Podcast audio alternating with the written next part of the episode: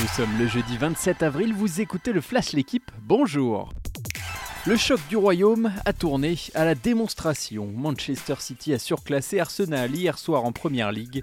Une victoire nette, 4-1 grâce à des buts de Stones, Haaland et un doublé d'un De Bruyne magistral. Holding a réduit l'écart pour les Londoniens.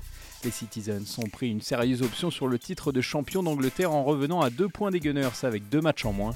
Parmi les autres rencontres de cette 33e journée, victoire de Liverpool 2-1 à West Ham et défaite à domicile de Chelsea 2-0 contre Brentford.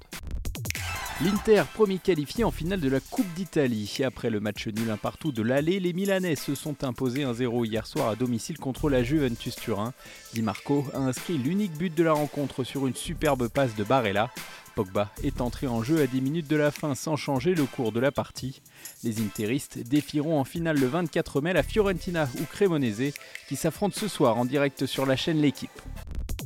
Belle journée pour les Français à Madrid. Gaston, Barrère, Alice, Grenier et Gasquet ont franchi le premier tour du Masters 1000 hier. Un joli tir groupé avec une mention spéciale pour Hugo Grenier qui disputait son premier match dans cette catégorie de tournoi et qui s'est offert le scalp de Diego Schwartzmann, ancien 8 mondial en 2-7. Chardy, Humbert et Père, malgré une balle de match, se sont inclinés. À suivre aujourd'hui les entrées en lice de Manarino et Moutet. La Soudal Quickstep en pleine forme sur le Tour de Romandie. Après la victoire mardi de Joseph Cerny sur le prologue, c'est son coéquipier Ethan Vernon qui s'est adjugé la première étape hier.